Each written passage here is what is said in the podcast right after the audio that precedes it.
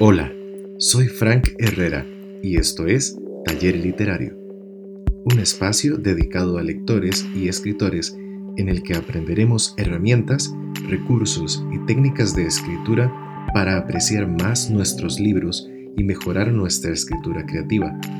Si es tu primera vez, bienvenido al taller. En este episodio aprenderemos los ingredientes de los peores y mejores cliffhangers. Comencemos definiendo qué es un cliffhanger. Se trata de un recurso de la escritura de ficción que presenta un conflicto, una sorpresa o una adversidad sin resolver con la intención de que el lector quiera seguir leyendo el libro. Ahora, ¿qué tienen los peores cliffhangers? Lo primero que tienen es que son demasiado extensos. Un cliffhanger no debería tomar más de dos reglones.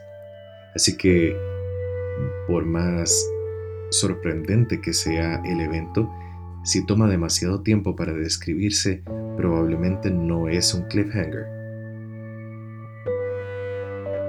Segundo, son muy predecibles. No todo debe ser vida y muerte. Un buen cliffhanger puede ser, por ejemplo, llevar a la protagonista a una cita a ciegas y enterarse que el encuentro es con un exnovio. Un alumno que se entera que su profesor es un prófugo de la justicia. Un embarazo inesperado. Prácticamente cualquier adversidad que quede sin resolverse, si se presenta de la manera correcta, puede ser un buen cliffhanger. Número 3. Están mal ubicados.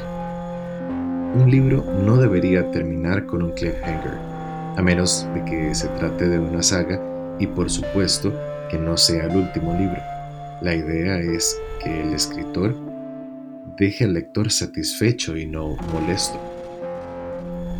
Normalmente los cliffhangers están ubicados al final de un capítulo con la intención de que se resuelva en el siguiente. Número 4. Están en todos los finales de capítulo. Eso nuevamente hace que sean predecibles. Si escribes demasiados cliffhangers, probablemente te vas a quedar sin ideas para el siguiente y además se vuelve predecible y se siente como un truco barato más que como un recurso literario. Ahora, ¿Qué tienen los buenos cliffhangers?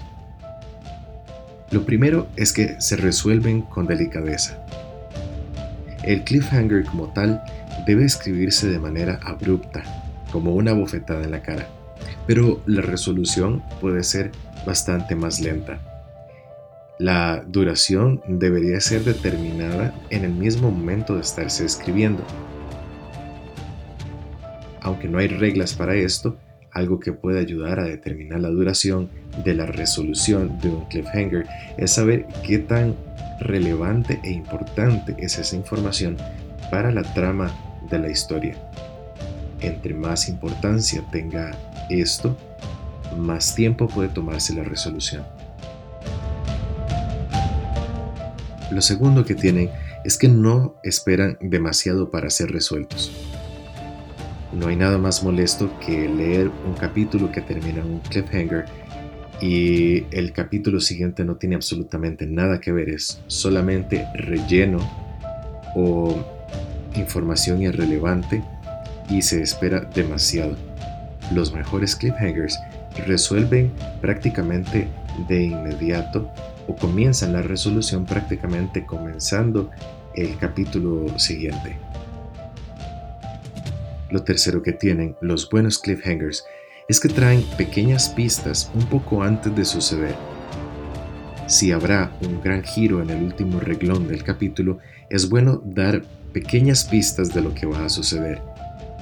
Los lectores más avivados que se den cuenta lo entenderán como una suma de expectativa. Y lo cuarto que tienen los buenos cliffhangers es que no aparecen de repente. El cliffhanger no sale de la nada. Debe tener coherencia con el universo literario y con la historia como tal. Como ejemplo, leeré el final de la primera parte del libro Los Juegos del Hambre, de la saga que lleva el mismo nombre de Susan Collins. En esta escena, Pita está siendo entrevistado en un programa de televisión y está a punto de soltar una bomba de información. Un chico guapo como tú, tiene que haber una chica especial. Venga, ¿cómo se llama? Bueno, hay una chica, responde él suspirando. Llevo enamorado de ella desde que tengo uso de razón pero estoy bastante seguro de que ella no sabía nada de mí hasta la cosecha. La multitud expresa su simpatía, comprenden lo que es un amor no correspondido. ¿Tiene a otro? No lo sé, aunque les gusta a muchos chicos. Entonces te diré lo que tienes que hacer. Gana y vuelve a casa. Así no podrá rechazarte, ¿eh? Lo anima César. Creo que no funcionaría. Ganar no ayudará, en mi caso. ¿Por qué no? pregunta César perplejo. Porque empieza a balbucear Pita ruborizándose. Porque ella está aquí conmigo. Los fans de la saga recordarán este episodio épico y está justamente al final de un capítulo y de la primera parte del libro, lo que hace que el lector no quiera perder tiempo para seguir leyendo. Lo importante de los cliffhangers es justamente eso, que el lector ponga el libro abajo y se dé un descanso lo menos posible. Si te gustó este episodio, te invito a seguir y recomendar este podcast. También puedes encontrarme en Instagram como Frank Herrera-escritor y en Facebook como Frank Herrera. Hasta la próxima.